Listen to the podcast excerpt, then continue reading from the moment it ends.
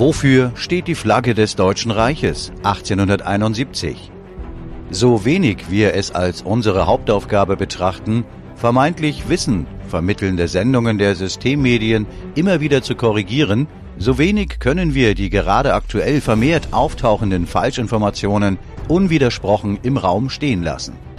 Aufgrund der in diesen Tagen massiv gestreuten Fehlinformationen hielten wir es daher für dringend notwendig, der Frage nachzugehen, wofür steht die Flagge des Deutschen Reiches von 1871? Worum geht es nun genau? Im Zuge der Ereignisse vom 29. August 2020 vor dem Reichstag in Berlin hat sich bei so manchem selbst- und klardenkenden Deutschen der Eindruck gefestigt, dass es sich dabei um eine Inszenierung seitens des Systems gehandelt hat. Immer mehr Deutsche beweisen inzwischen wieder den Mut, mit den wahren deutschen Farben Schwarz-Weiß-Rot unterwegs zu sein. Farben, die leider immer noch von zu vielen Deutschen mit dem Nationalsozialismus assoziiert werden. Warum ist das wohl so? Und ist das vielleicht am Ende genauso gewollt? Nun, wieder einmal ist es das Format Wissen to Go der Systemmedien, das hierzu vermeintliche Antworten bereithält. Allerdings bedürfen auch diese vermeintlichen Antworten wieder dringend der einen oder anderen Korrektur. Na, dann wollen wir mal. Politiker und viele Bürger sind entsetzt. Am vergangenen Samstag stürmen Demonstranten zwar nicht das Reichstagsgebäude, aber zumindest die Reichstagstreppe. Bundespräsident Frank-Walter Steinmeier wählt eindringliche Worte dazu.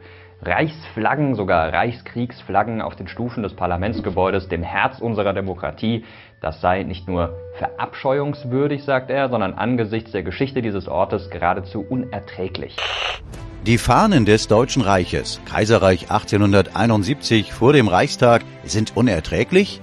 Nun, als Mitglied der am Putsch von 1918 maßgeblich beteiligten Partei, der SPD, ist diese Aussage des Herrn Steinmeier absolut nachvollziehbar. Für aufrechte und gesetzliche Deutsche hingegen sind die Farben unseres legitimen Staates und der Reichstag untrennbar miteinander verbunden. Und das sagen eigentlich auch schon die Begriffe Reichsflagge und Reichstag selbst aus.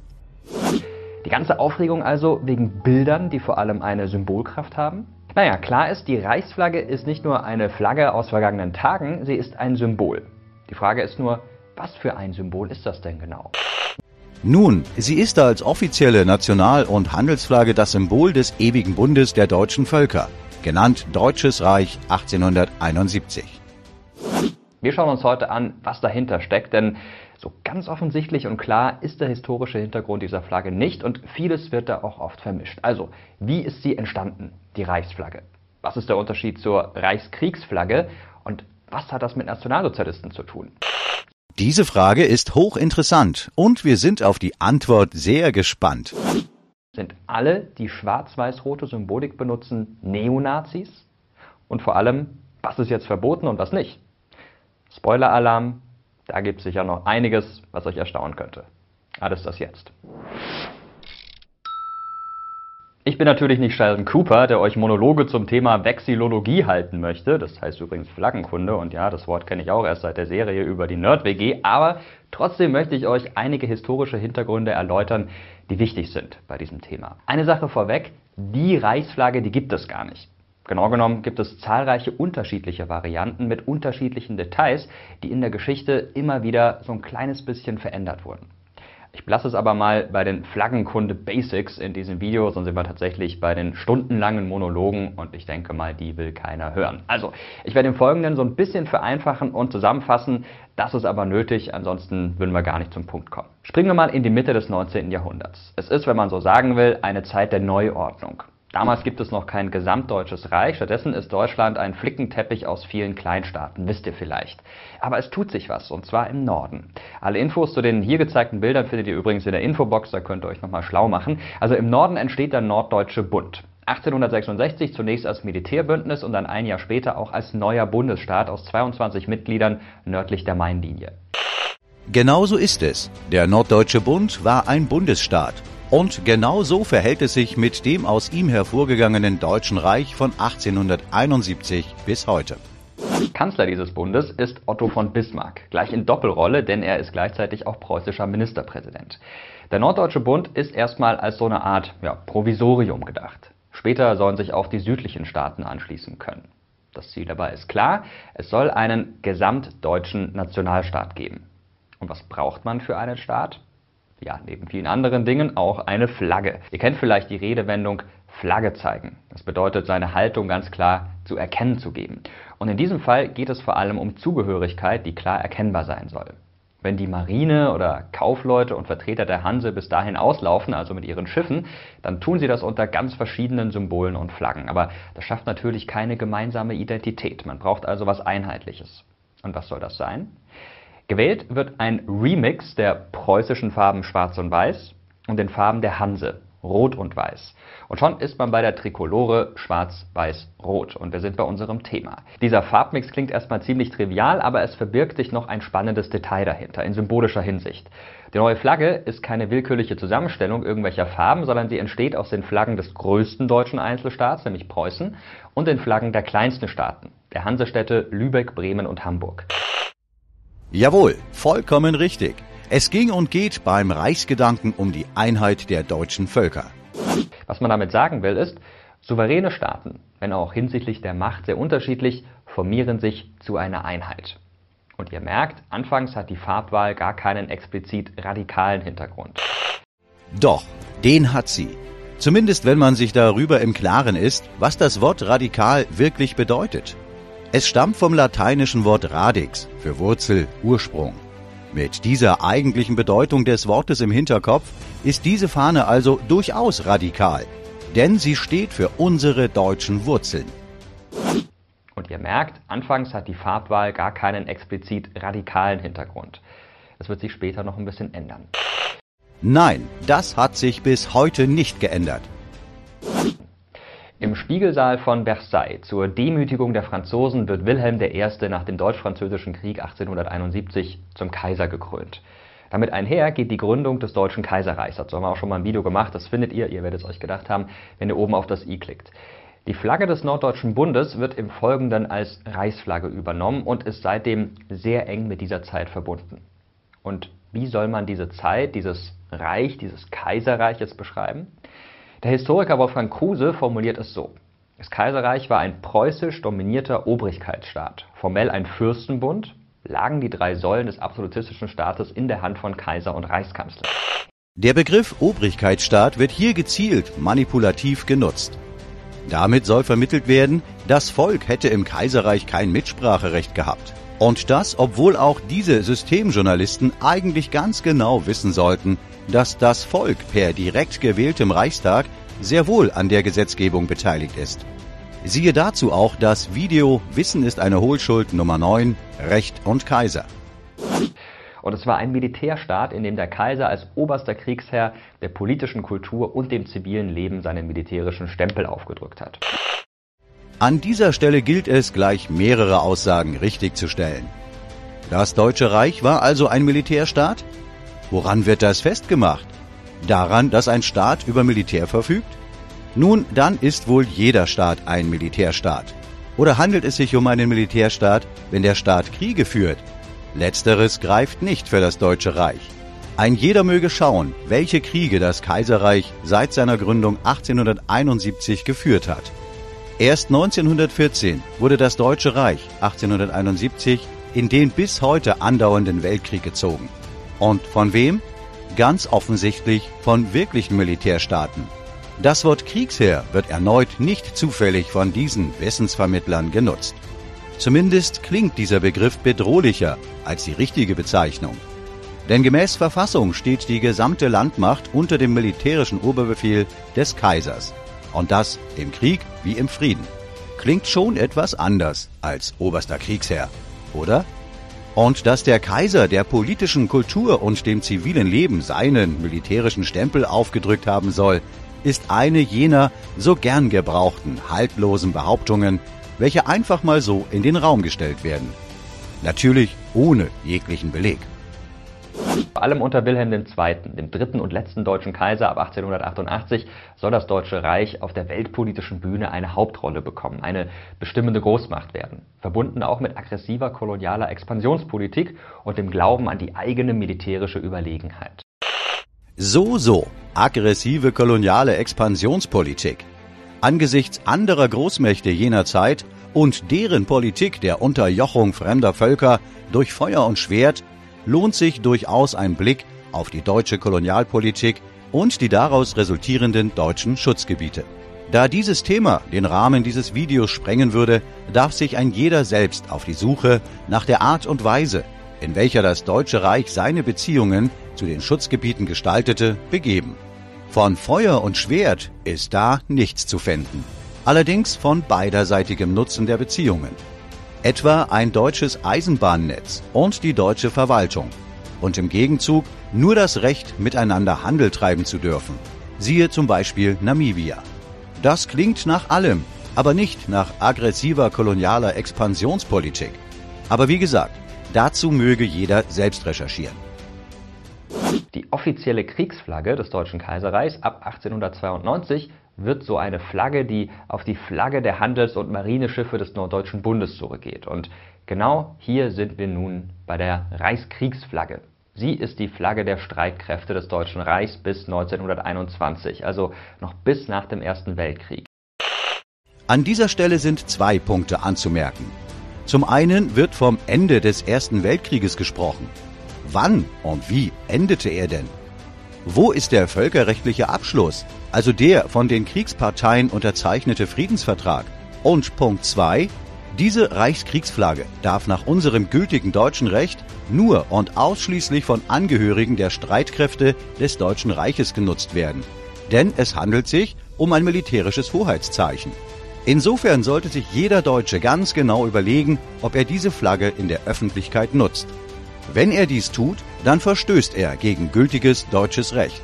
Und gegen gültiges deutsches Recht zu verstoßen, genau das hat uns Deutsche dahin gebracht, wo wir heute stehen.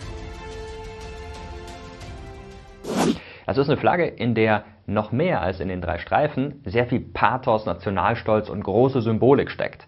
Ein weißes Rechteck, okay, das ist noch nicht so vielsagend, aber ein schwarzes Kreuz mit Preußenadler in der Mitte, der noch auf Friedrich den Großen zurückgeht.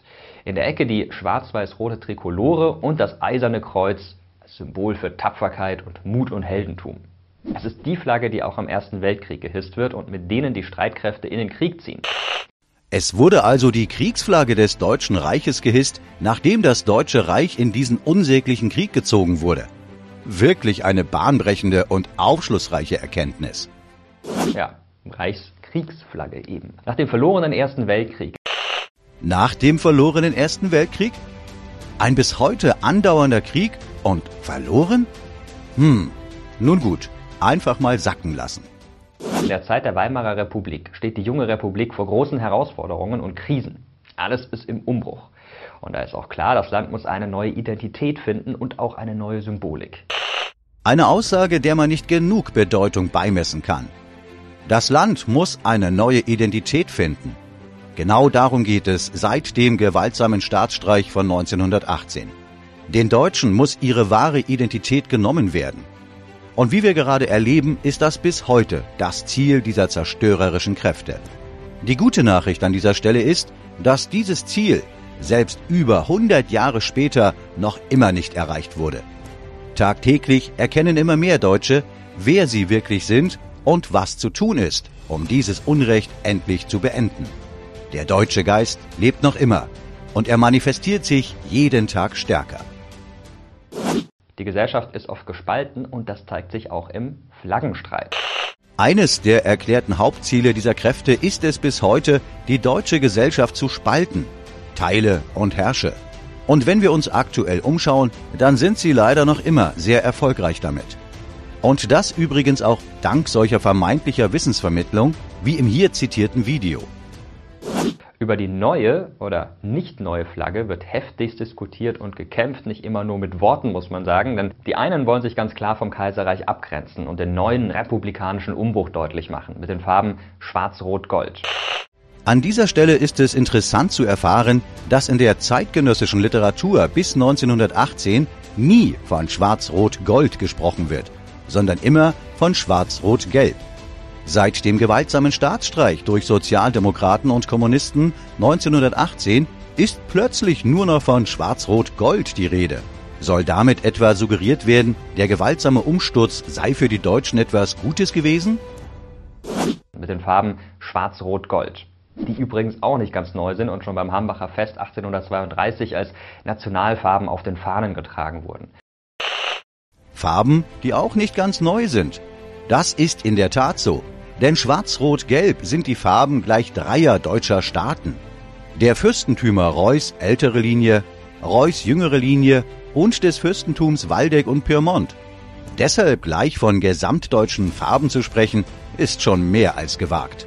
Zudem sind auf Gemälden des Hambacher Festes nur wenige Fahnen dargestellt, und zwar die Fahnen einzelner deutscher Staaten. Es gilt also auch hier so einiges zu hinterfragen. Wenn ihr mehr zur Geschichte hinter diesen Farben wissen wollt und wie sie schließlich zu unseren aktuellen Nationalfarben geworden sind, dann schaut einfach mal hier oben auf dem i vorbei. Schwarz-Rot-Gold unterscheidet sich in der Bedeutung aber auch noch in einem anderen Punkt von Schwarz-Weiß-Rot. Letzteres ist die Farbe des Kaiserreichs unter preußischer Führung. Schwarz-Rot-Gold dagegen symbolisiert den Wunsch, alle Deutschen in einem Nationalstaat zu einen. Ist den Machern des Originalvideos entgangen, was 1871 geschehen ist? Können oder wollen sie nicht sehen, dass mit der Reichsgründung 1871 eben dieser Wunsch der deutschen Völker bereits in Erfüllung gegangen war? Der 1871 entstandene deutsche Gesamtstaat wurde jedoch nach dem gewaltsamen Parteienputsch 1918 durch das staatsrechtlich nicht legitimierte Verwaltungskonstrukt Weimarer Republik überlagert. Ein Umstand, der ganz offensichtlich mit vollem Kalkül von solchen vermeintlichen Wissensvermittlern nicht benannt wird. Konservative Gruppen, Anhänger der alten Monarchie und auch Ultrarechte wollen sich mit der neuen Farbwahl nicht abfinden und beharren auf Schwarz-Weiß-Rot. Und hier wird mehr als deutlich, Flagge bekennen heißt eben oft auch seine Ideologie bekennen und seine eigenen Werte. Genauso ist es. Sich zu den deutschen Nationalfarben Schwarz-Weiß-Rot zu bekennen, bedeutet nicht mehr und nicht weniger, als sich zum Erbe seiner Väter, zu seinem Staat zu bekennen. Zu einem Staat, dessen oberster Staatszweck die Pflege der Wohlfahrt des deutschen Volkes ist. Ein Staatszweck, mit dem allem Anschein nach sowohl die Macher des Originalvideos als auch sämtliche Verwaltungskonstrukte auf deutschem Boden seit 1918 nichts am Hut zu haben scheinen. Der Kampf der Systeme, demokratisch und antidemokratisch, spiegelt sich auch im Flaggenstreit wieder. Schwarz-Rot-Gold steht für einen demokratischen Neuanfang, für eine Republik und nicht für eine Monarchie. Es würde den Rahmen unseres Videos sprengen, uns an dieser Stelle eingehend damit zu beschäftigen, was eigentlich demokratisch bedeutet und wofür dieser Begriff wirklich steht. Angesichts der aktuellen Ereignisse sollte ohnehin jeder selbst und klar denkende Mensch von ganz allein erkennen, was sich wirklich hinter diesem Begriff verbirgt. Aber viele verweigern sich. Schiffe fahren unter alter Flagge. Schwarz-Rot-Senf wird die neue Trikolore spöttisch genannt. Sogar der Deutsche Fußballbund, der DFB, lässt in den 1920er Jahren mehrfach lieber die schwarz-weiß-rote Flagge hissen als die republikanische Variante. Bei der Reichskriegsflagge soll eigentlich gar nicht so viel ausgetauscht werden. Republikanischer statt preußischer Adler in der Ecke schwarz-rot-gold, aber viele wollen das trotzdem nicht. Auch wieder eher beiläufig wird hier ein sehr wesentlicher, wenn nicht sogar der wichtigste Punkt als Randnotiz verkauft. Auch die Putschisten von 1918 und alle ihre Nachfolger waren sich vollkommen im Klaren darüber, dass das Schicksal des Deutschen Reiches von 1871 untrennbar mit Preußen verbunden ist. Es galt und gilt daher bis heute, den preußischen Geist aus dem Bewusstsein der Deutschen zu tilgen. Eigentlich soll es diese neue Flagge geben. Ich sage eigentlich, auch wenn ich sonst kein Fan des Wortes bin, aber hier stimmt es absolut. Denn die neuen Flaggen werden zwar produziert, aber nicht verwendet. Sie verrotten sozusagen im Schrank. Was machen die Nationalsozialisten dann mit der Reichsflagge? Naja, sie wollen erstmal an das Konzept des Deutschen Reichs anknüpfen und übernehmen die schwarz-weiß-rote Flagge.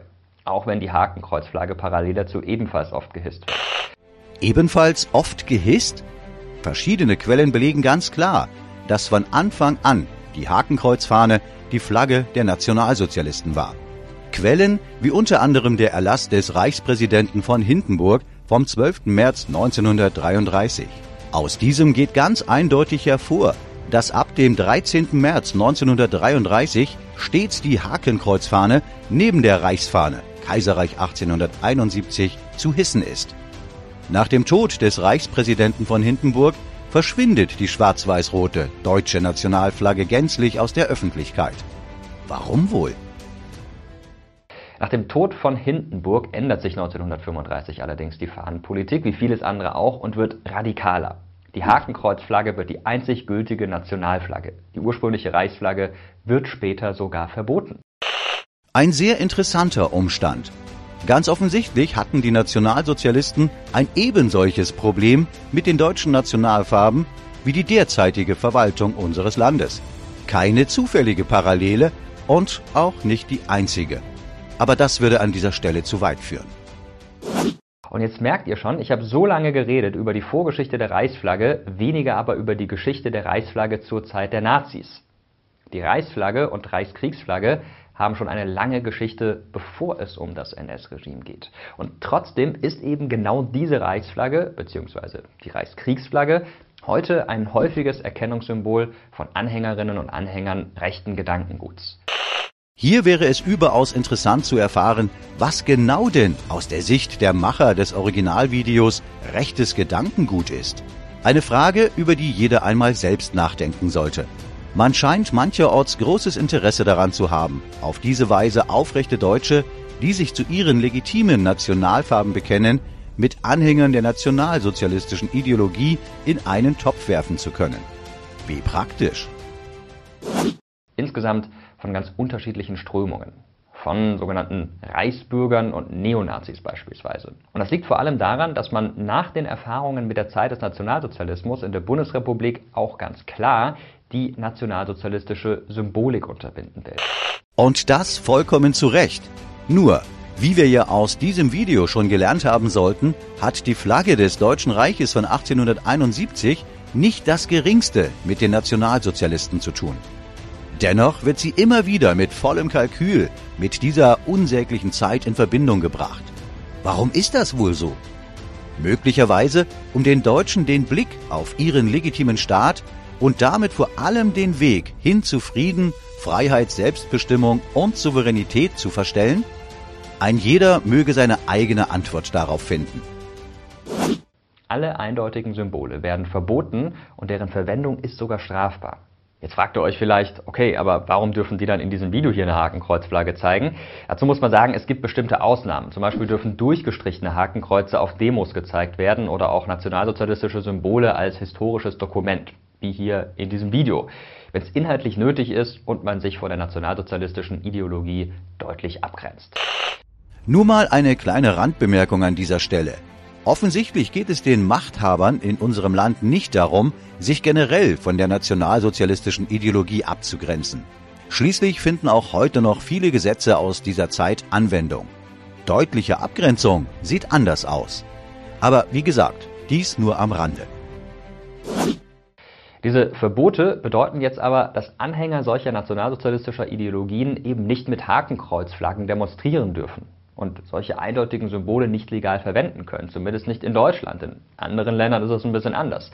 Also weichen diese Gruppen auf Alternativen aus. Zum Beispiel auf die Reichsflagge oder Reichskriegsflagge. Aha. Soll das etwa bedeuten, weil auch einige Nationalsozialisten die Flagge des Deutschen Reiches von 1871 tragen, dass unsere deutschen Farben, schwarz-weiß-rot, deswegen mit dem Nationalsozialismus gleichzusetzen sind? Nun, wie wir in diesem Video ja bereits gelernt haben sollten, ist dem ganz und gar nicht so.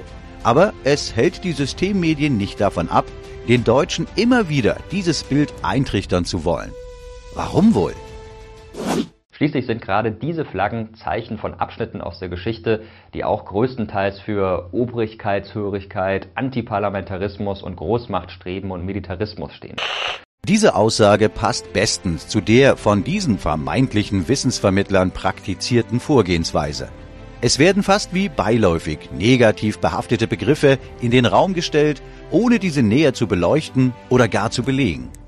An dieser Stelle auf ein bestimmtes Video aus unserer Reihe Wissen ist eine Hohlschuld hinzuweisen, ist quasi unmöglich. Denn praktisch in allen unseren inzwischen schon recht zahlreich gewordenen Hohlschuldvideos werden diese wie beiläufig in den Raum gestellten Behauptungen an vielen Stellen hinterfragt, beleuchtet und widerlegt.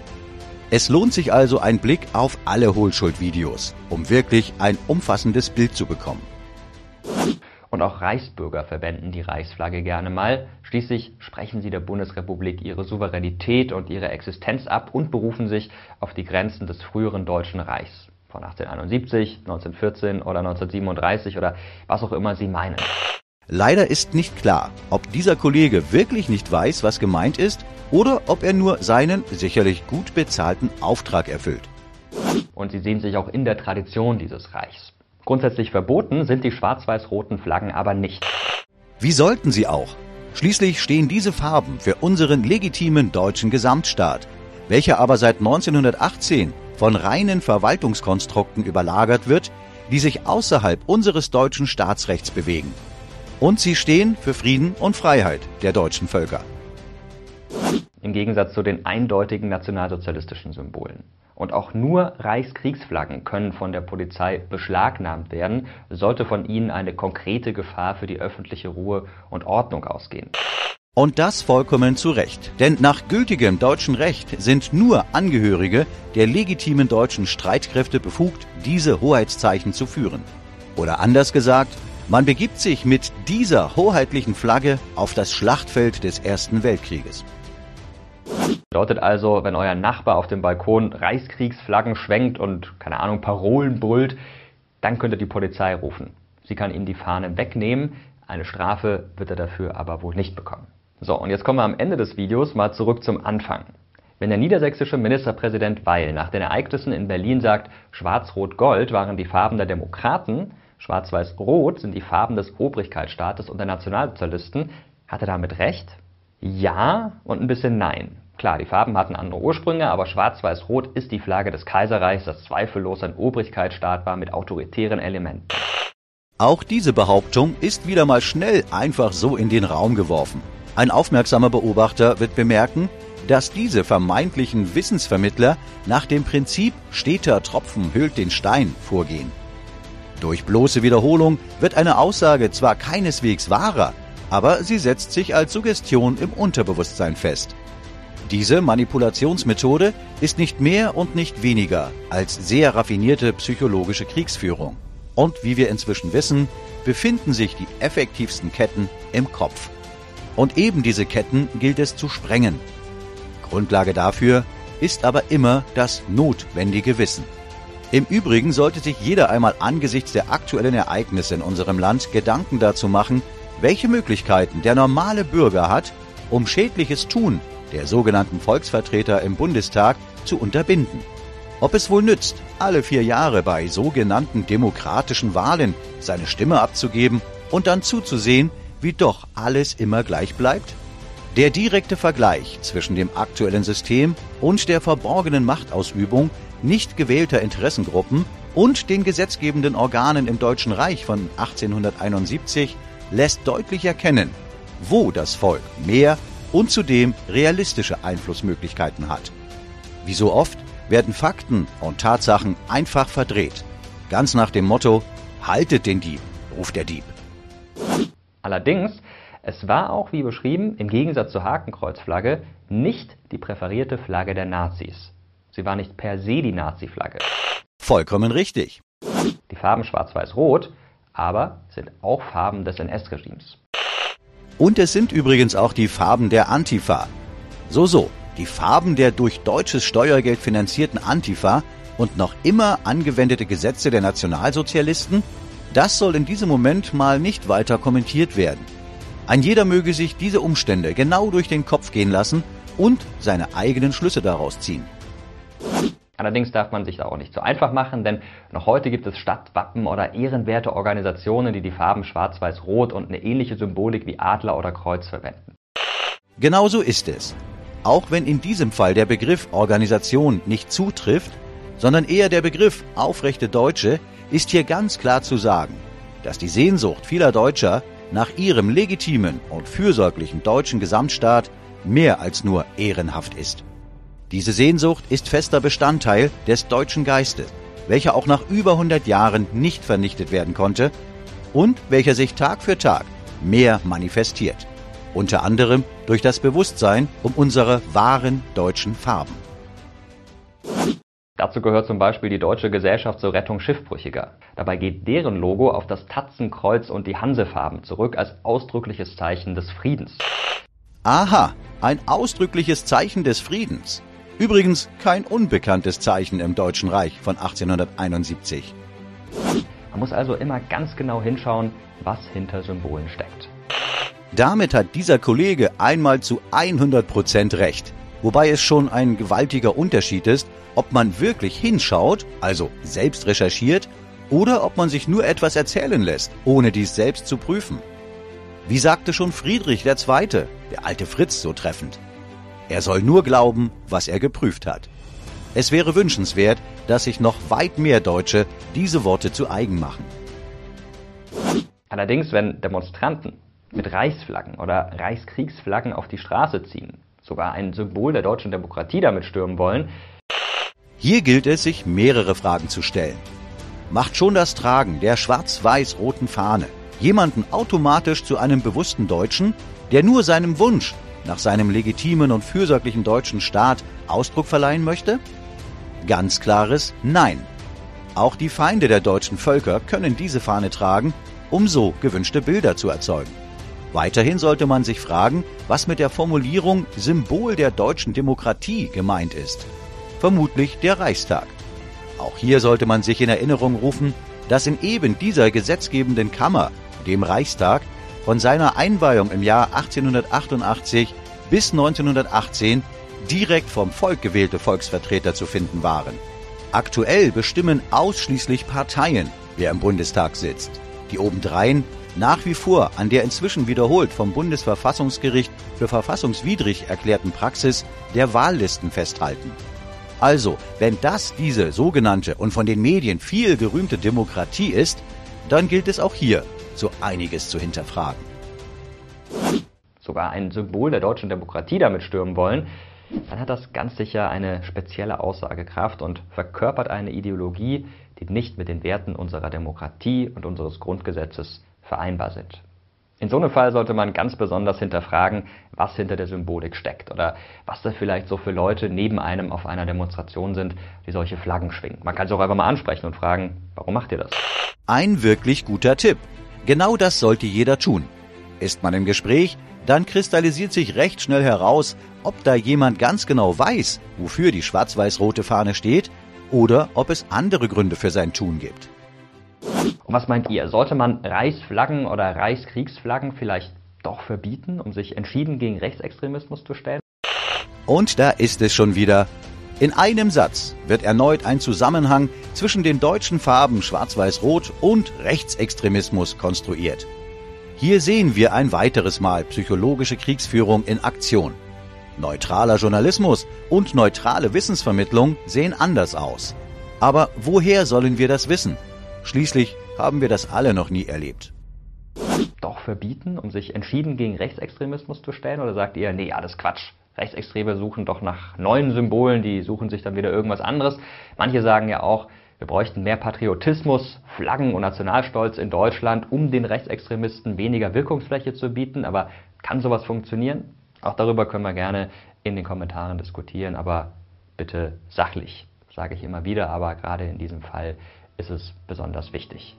Wenn euch dieses Video hier gefallen hat, ihr nichts mehr verpassen wollt, das in diese Richtung geht, dann abonniert unseren Kanal gerne. Und hier neben mir findet ihr zwei weitere spannende Themen. Einmal geht es hier um die Reichsgründung, habe ich vorhin schon mal kurz angesprochen.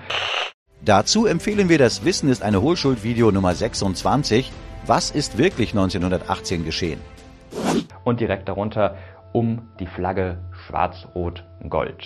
Warum ist das heute unsere Nationalflagge? Danke fürs Zuschauen und bis zum nächsten Mal. Erschreckenderweise wird auch dieses Wissen-to-go-Wissen für viele junge Menschen als Grundlage für ihre Klausuren verwendet. Was kann man also durch das Vermitteln einer falschen Vergangenheit für eine Zukunft erwarten? Das richtige Wissen und die wahre Geschichte ist Grundlage für die richtige Zukunft. Nur wer die Vergangenheit kennt, kann die Gegenwart verstehen und die Zukunft gestalten. Das scheint allerdings nicht das Ziel dieser vermeintlichen Wissensvermittlung zu sein. Was ist also die Quintessenz dieses Videos? Es ist deutlich zu bemerken, dass die systemische Wissensvermittlung immer klarere Zugeständnisse in Sachen wahrer Vergangenheit machen muss. Da immer mehr Deutsche in Berührung mit dem notwendigen Wissen kommen, entwickeln diese Deutschen auch ein entsprechendes Bewusstsein. Gerade die besprochene Flaggenthematik ist dafür ein gutes Beispiel. War bisher die schwarz-weiß-rote Flagge für die Systemmedien generell ein Symbol für das nationalsozialistische Regime, so müssen nun doch erste Zugeständnisse zur wahren Bedeutung dieser Farben gemacht werden. Zwar wird noch immer nicht die ganze Wahrheit benannt, dies wird wahrscheinlich auch nie der Fall sein, aber zumindest kommen sie inzwischen nicht mehr daran vorbei, doch auch wirkliche Fakten zu benennen. Selbstverständlich geschieht dies noch immer sehr verklausuliert. Aber immerhin, es geschieht. Das Ziel dieser Kräfte ist dabei noch immer das gleiche. Wir erinnern uns. Wie hieß es doch in dem Originalvideo? Das Land muss eine neue Identität finden und auch eine neue Symbolik. Man darf sich hier gerne vor Augen führen, dass der Kampf um die Meinungs- und Deutungshoheit in seine Endphase eintritt. Dass diese Art der psychologischen Kriegsführung bei immer mehr Deutschen keinen Erfolg mehr erzielt, ist ein gutes Zeichen dafür, dass der deutsche Geist auch nach über 100 Jahren nicht nur noch vorhanden ist, sondern dass er ein Begriff ist, sich immer mehr zu erheben. Dass dies nicht im Interesse derer ist, die uns schon so lange belügen, betrügen und manipulieren, liegt auf der Hand. Am Ende liegt die Verantwortung, wofür er sich entscheidet, bei jedem Einzelnen selbst. Für Recht und Wahrheit oder für ein Verbleiben im betreuten Denken.